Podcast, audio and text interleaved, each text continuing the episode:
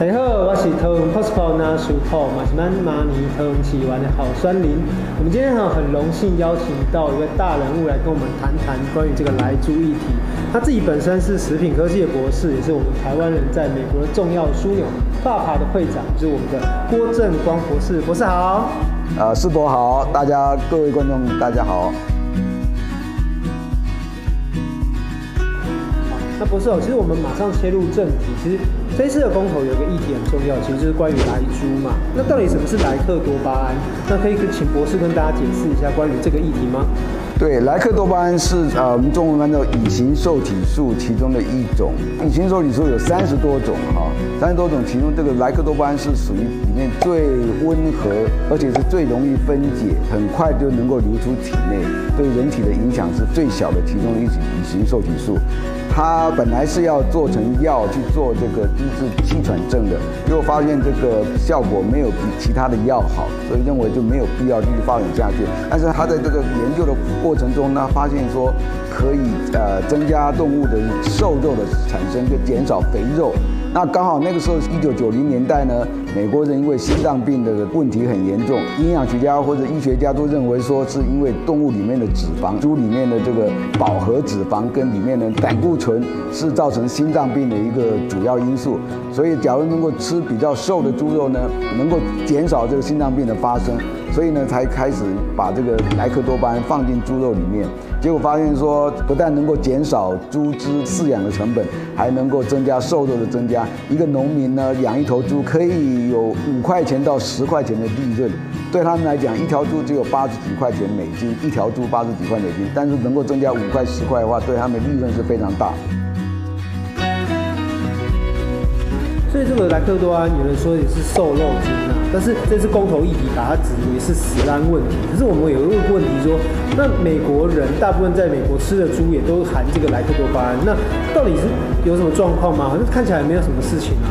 我在太空中心工作三三十九年，我可以跟大家讲，太空人吃的猪肉、牛肉不但有莱克多巴胺，而且美国的标准是五十个 ppb 哦，不是台湾的十 p，也不是 Codex 的十。是五十，是五倍于台湾跟 Codex 的标准，因此呢，我们有评估过这五十个 pp 的猪肉对太空人在地球上或者在太空中会有什么影响？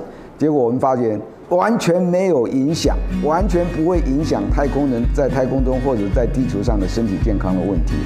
美国人吃这个猪肉也吃了将近二十一年了。美国到目前为止还是世界上最强的国家。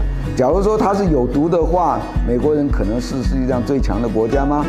美国的政府、美国的 FDA 会通过这个东西来毒害他自己的人民吗？我认为国民党把这个来猪翻成说是毒猪或者是毒品，这是对美国是一个非常非常大的一种侮辱。这也是会考验台湾人民你的智慧有多高。假如你相信说来牛可以吃，来猪不能吃，而且是有毒的话，我认为说你的逻辑分析能力就是非常非常的差。那博士，我们还有一个问题，就是说，因为您的食安专业哦，您怎么来看关于就是说我们在谈就是说的美猪或莱猪的这个内脏，如果来到台湾，它有可能产生什么问题吗？据我所知，冷冻过的内脏是很难吃的哈。我相信我们的美猪进口工会这个理事长也讲过说，进口的冷冻的内脏没有当做人的食物，完全都是拿去当饲料用哈。一年进口大概七千吨而已哈。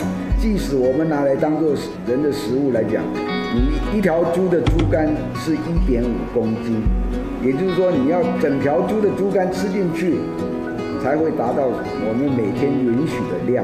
一条猪的猪肝你去煮的话，绝对不是六碗，一碗猪肝汤你要将近放半斤的猪肝进去吗？不太可能。对，没错。所以这个博士这边也看到，就是说，好像这一次的这个莱猪议题有某种程度是国民党操作下的一个结果。对。但事实上，我们也很担心啊，就是说，如果这一次的反莱猪公投通过的话，这对于所谓的台美关系，尤其是经贸关系上，会不会有什么样的影响？这个结果很多人都已经都有谈过啊，这个是毋庸置疑的，会影响到台美关系。为什么呢？台美关系虽然现在是很好的。但是，假如这个莱猪公投过的话，那表示说台湾是一个不值得美国人信任的一个国家。任何事情你用公投的方式可以改变的话，任何东西都可以讲成治安问题的话，将来在谈判的过程中就会有很多的阻碍。美国人是不愿意花这种无谓的时间去跟你谈这个贸易的问题。我跟大家讲就好了。现在美国汽车要到台湾来，要扣百分之三十的税。假如公投没有过的话，我们开始谈双边贸易协定，美国汽车将来进口有可能降低百分之三十，大家可以用更便宜的价格来买到美国的产品。很多其他的产品都是因为这个自由贸易协定签了以后呢。很多东西，美国东西会价格会降低。所以我想，这个只是经贸的问题，最重要其实是公平性。对。比如说，那个反莱猪哦这样的公投出现之后，可能成为台美双方的这个经贸的一个壁垒，哦，这是一个经贸关系的阻碍。那这边来看，就是说，台湾会不会因为这样的来猪议题中，导致我们要加入这个国际贸易团体当中，这个进程会不会受到什么挫折跟阻碍？这个我也认为是完全毋庸置疑的，一定会阻碍，而且是根本谈都不用谈。那个十一个国家根本就不需要跟你谈，因为你不值得信任，你是没有自由贸易，你的原则跟信任度完全就没有。别的国家不会有兴趣跟台湾去谈，所以根本就不可能进去。好，那博士，我们都知道你曾经担任 FAPA，就是台湾公共事务会的这个会长嘛。那在进行所谓的美国国会游说的时候啊，尤其是莱猪议题，你有什么经验可以跟大家分享的吗？谢谢你提这个问题哈，我在我我在爸爸担任各种职位的时候，当个会长、副会长的时候，我们一年至至少两次到国会，我们经常提一些法案，要不然就是帮台湾政府做宣传。我们有帮台湾政府提这个台美自由贸易，或者是台美双边贸易进展的问题。但是我们每次遇到国会议员，甚至是 AIT 的主任，或者是到商务部去谈的时候，他们只问一句话：你美珠要不要让我们通过？我说那个美珠只占着台美贸易之间的零点零三趴而已，为什么你把这个东西看得那么重要？他说这是一个 principle 的问题，这个是一个原则性的问题。假如你连这个小小的东西你都要这样子用各种方法阻挠的话，我们以后会谈很多其他物品的贸易的时候，你是不是用同样的方法来阻碍？所以呢，我认为来就是台美贸易要开启谈判的第一个障碍。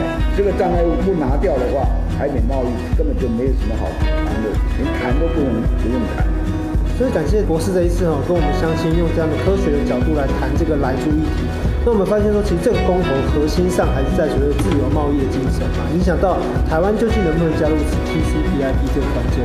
对，我要最后要强调的是，我们跟美国签自由贸易，或者是跟参加这个 CPTPP。这个不是用台湾人的健康来交换这个跟外国的关系，莱猪完全不是一个食安问题，我们是要开放这个莱猪的进口来换取呃跟世界各国的贸易协定，根本就不是一个健康的问题，希望大家要了解。